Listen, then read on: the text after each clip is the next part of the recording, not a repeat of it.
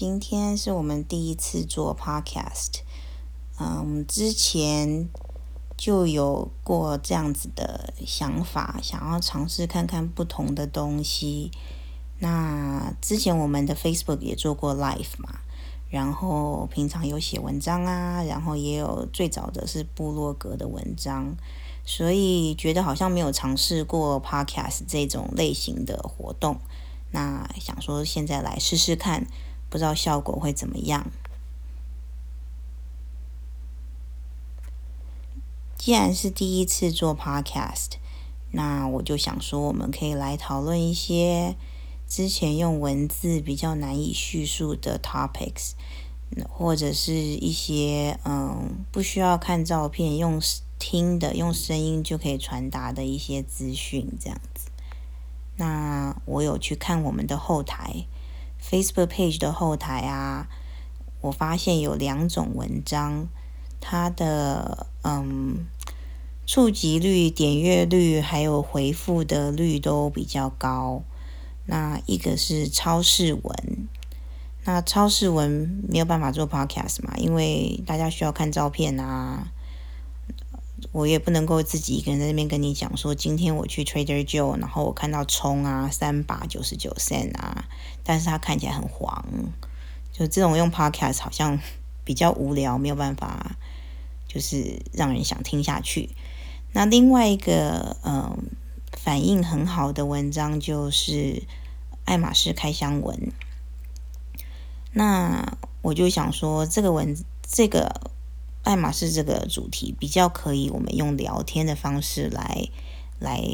来去嗯呈现它。那我们今天就来聊一下爱马仕的一些基本的资讯啊，或者是嗯一些我知道觉得蛮有趣的事情，然后跟大家分享。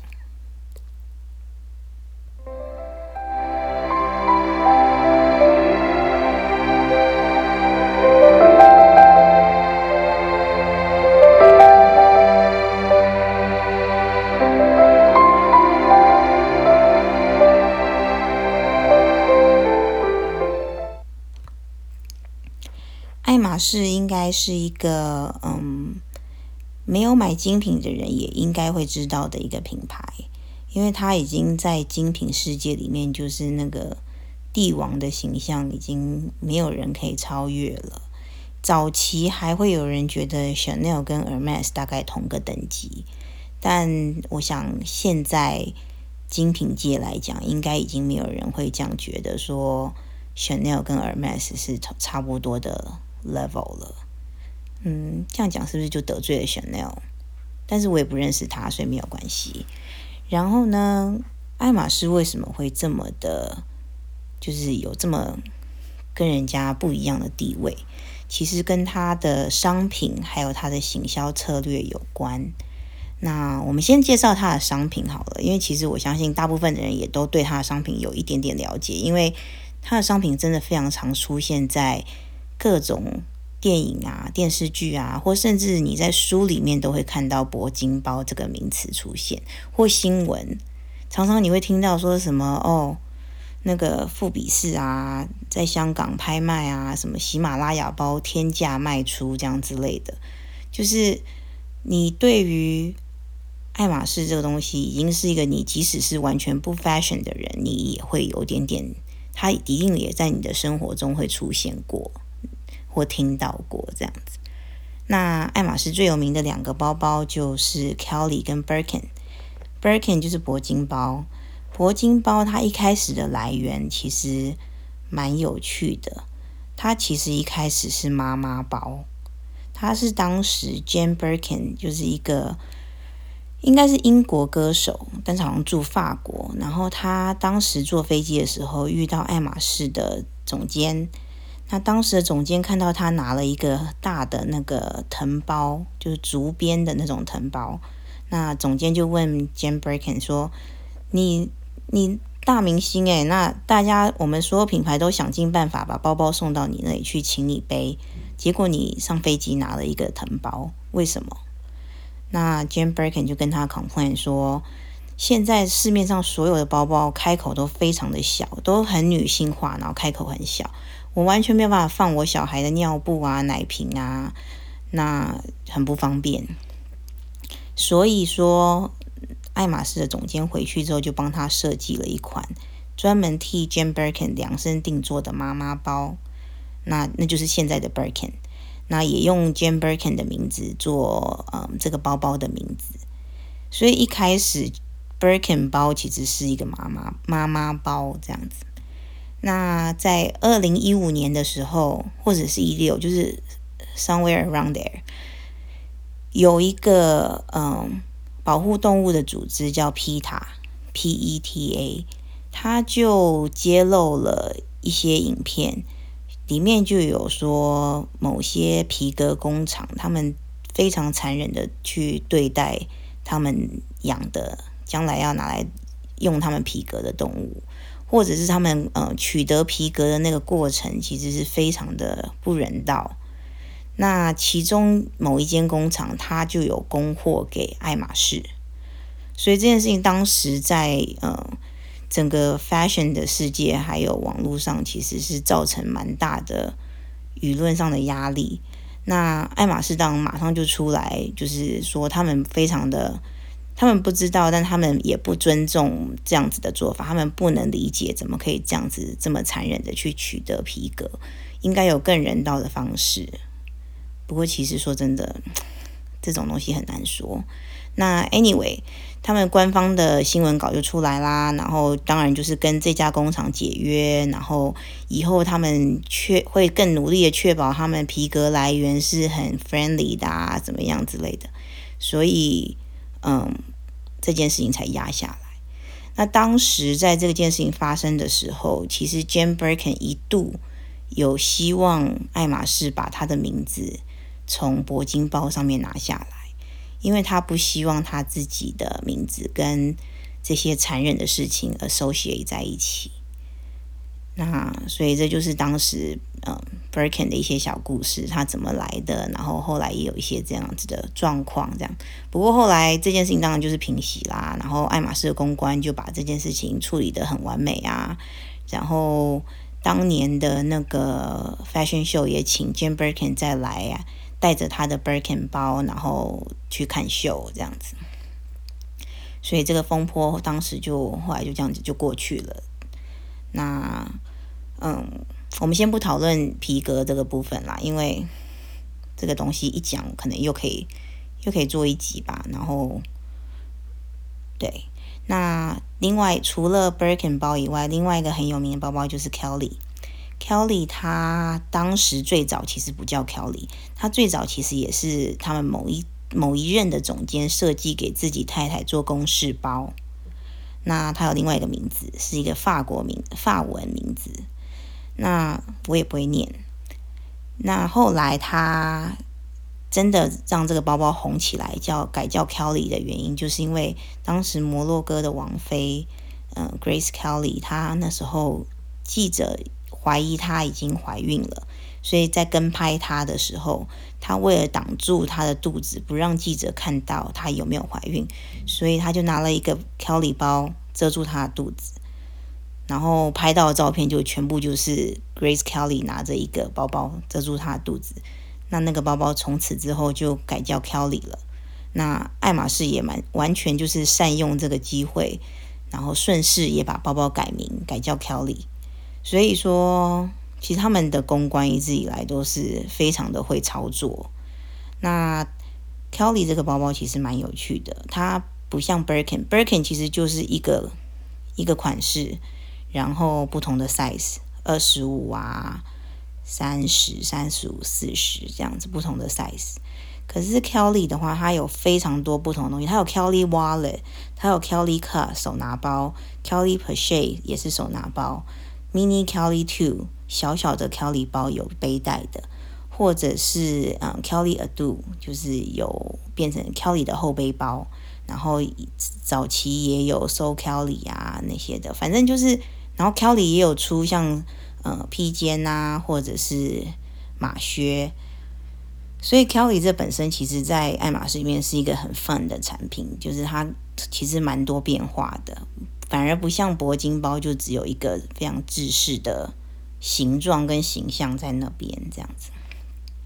OK，好，所以这两个包包 Birkin 跟 Kelly，他们两个都是爱马仕里面可以说最欢迎、最受欢迎的两个包。这两个包呢，他们有一个名字叫做 Quota 包。为什么叫 Quota 包？因为它一年你只能够买两个，所以你一个人，你今年你可以买一个 Birkin，一个 Kelly，或你可以买两个 Birkin，或你可以买两个 Kelly，可是你不能够买三个 Birkin，因为你就超出你的 quota 了，所以它叫 Quota 包。那这几年除了 Birkin 跟 Kelly 以外，还有一个 Constance 也开始。有的时候，如果太抢手，它就会变成 quota 包，所以不一定。但是基本上，Birkin 跟 Kelly 绝对是在这个 quota 包的行列里面。那当它在这个 quota 包的行列里面的时候，代表你一年就是买两个。那你可能想说，没关系啊，那我一年也就买两个，那我两年就可以买四个。那我慢慢买，总可以买到我喜欢的数量。其实并不是这样子的。它另外一个原因让这些 quota 包这么的抢手的原因，就是因为这些包包不是一个你走进去店里，你跟那个嗯 sales 小姐说，麻烦给我一个 Birkin，她就会拿一个 Birkin 来给你看的。就是跟你一般去其他精品店的。概念是完全不一样的。你去其他精品店，比如说你去嗯 Bottega Veneta，你跟他讲说我要看你们的编织包，然后他问你要什么尺寸，然后他就从后面报了大概八个颜色出来，让你一个一个试背。这种事情在爱马仕基本上不会发生，所以说。你走进去，你跟小姐说：“我想要一个 Birkin 三十大象灰金扣。”小姐就会用非常礼貌的微笑跟你说：“嗯，我们现在好像没有这个东西哦。那这样子，不然你要不要先看看别的？或者是甚至就是说，你说我们现在没有诶，那不然，嗯，之后你有机会再回来看吧。”他连留你的资讯他都不会想要留，因为走进来一开口就想要买 Birkin 的人实在太多了，多到他没有办法去留这些客人的资讯，然后等包包来的时候再去通知他们。所以这就是让大家稍微了解一下 Birkin 它的抢手度。那你想说，那好吧，那我总你总要有一个方法让客人走进去可以买到包吧？不然每个人都通灵嘛，就是跟 sales 通灵，用脑子说我想要买什么包嘛？没有，其实他们嗯，另外一个原因，爱马仕跟其他品牌很不一样的，就是它的行销手法里面有一个东西叫做配货。它配货比其实并不是直接写在公司的那些员工训练或者是 policy 里面。事实上，配货这两个字在爱马仕里面是。不能说的禁忌。我在我们那个爱马仕不能说秘密社团里面啊，常常有时候会看到一些新来的团员，然后就会说，我进去，然后我也跟我的 sales 说，也不是说他的 sales，他第一次走进去，他第一次走进去店里，然后他跟他的 sales 说，嗯，我知道你们的游戏规则，我愿意配货。结果呢，他没有拿到包。而且 sales 完全整个就是给他非常软的软钉子，然后把他送出店里去。因为配货这件事情，其实公司是不允许的。但是为什么公司不允许它要存在？原因就是因为这个包包非常抢手，它只要拿出来，它就会卖得掉。那在这样的情况下，你要卖给谁？你当然就会想要卖给你自己比较熟悉的客人，你的 VIP，他在平常可以卖，可以买其他东西，让你也不只赚这个包包的 commission 或业绩，他也让你赚了其他商品的业绩。那总公司一开始其实的说法，并不是说希望大家这样子去，嗯、逼客人买东西。总公司你们知道吗？法国公司啊，他们很有自己的骄傲，他们是觉得说，我们这个公司跟其他的精品公司不一样，我们不是只是卖你包或卖你商品，我们卖你的是品味，是我们爱马仕这种很高档的品味，高大上这样子。那如果你全身上下都穿不是我们家的东西，然后你拿了个我们家的包，你的品味就是没有跟我们这样子有 match 在一起啊。所以他 prefer 一些不只是包包拿他们家，你其他商品也会用他们家产品的客人。那另外一点也是总公司就跟 sales 们说，我们其实因为我们跟另其他的精品公司也不一样。我们不是只是想要从客人身上挖钱出来，我们想要带给客人的就是一个很好的购物体验，让他们觉得我们非常贴心，非常了解他们。所以我们希望你们可以从客人的身上去理解或了解你的客人是怎么样的一个人，然后推荐最适合他的产品。那。比如说，你的客人是身材是胖瘦高矮啊，或者是他喜欢什么颜色？他如果全身都喜欢穿黑色，你就不能 offer 他一个绿色的包包嘛，这样子。所以他希望的就是提供就是 extra mile 的服务。那 sales 要怎么去了解你的客人？他又不会通灵，他也没办法每天在那边上网看客人的脸书。去了解客人，他最容易了解客人的方法就是从客人的 purchase history 啊，你过往买过什么，他就可以推断出你可能也喜欢什么。所以本来一开始最早希望客人在爱马仕先买过其他东西才 offer 包包的概念是这样子的，本来是一个好意，不过久了之后，因为这个包包太抢手了，大家都愿意为了这个包包去。去做很多 accommodation，所以说后来就变成这个，就衍生出这个配货制度。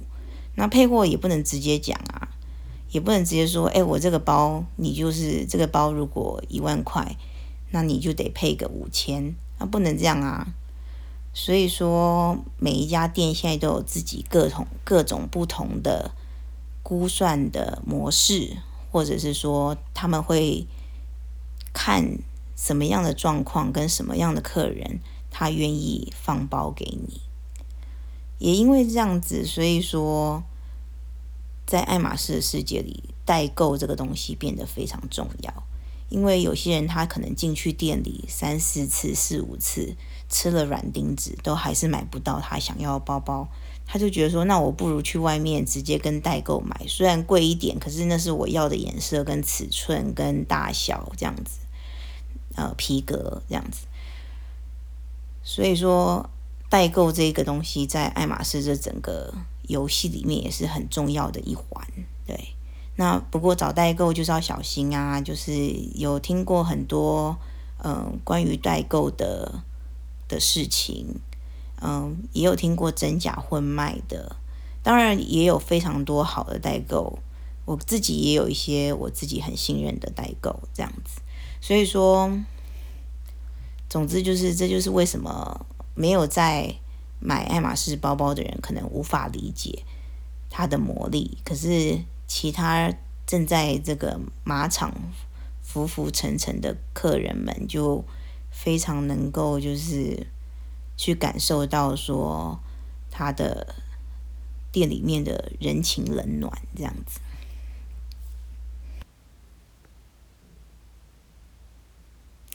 其实配货这种东西，这个行销手法也不是爱马仕自己发明的。在早期或者是现在啦，其实现在每年那个美国足球它的那个 Super Bowl 的广告，Prime Time 的广告，基本上你你买很贵很贵以外，它还规定你必须要搭配其他冷门时段的广告一起购买。因为 Super Bowl 的广告基本上一定会卖完的，一定会卖到就是供不应求，所以他当然要趁此机会绑住其他比较冷门的节目或者是冷冷门的节目时段的广告来一起销售。就像台湾早期，呃，八点只有三台的时候，八点档的广告也是会绑那种早上十点的电视节目的广告一起卖啊。那所以这个行销手法，其实在在 marketing 上面应该不是一个什么很新的策略，只是说这个策略你必须要让人买单，你东西就是要强到人家非要不可。那之前其实有一些其他的精品品牌也有试图想要做这样子的模式，可是他们都不成功，因为他们当他们这样子摆出说你一定要买怎样怎样之后，我才能够给你买什么什么，客人就走啦，客人就说哦，那算了。所以说，真的能够把这个行销模式发挥到淋漓尽致，然后客人。拿到包还很开心、很开心的状态，大概也只有爱马仕这一家公司可以做得到这样子。所以说，这就是基本的一些爱马仕的小资讯。那我想说，我们今天就先讲到这里。当然，它很多其他 detail 都我们都可以继续以后再来讨论啊，或什么的。像扩大包，那扩大包里面的包常常会换来换去啊。颜色也有分呐、啊，那这个就是看接下来，如果大家有兴趣的话，我们就再来找时间再来聊这些东西。那今天就先聊到这里。如果有什么 feedback 都欢迎跟我说。然后我们就下次见喽拜拜。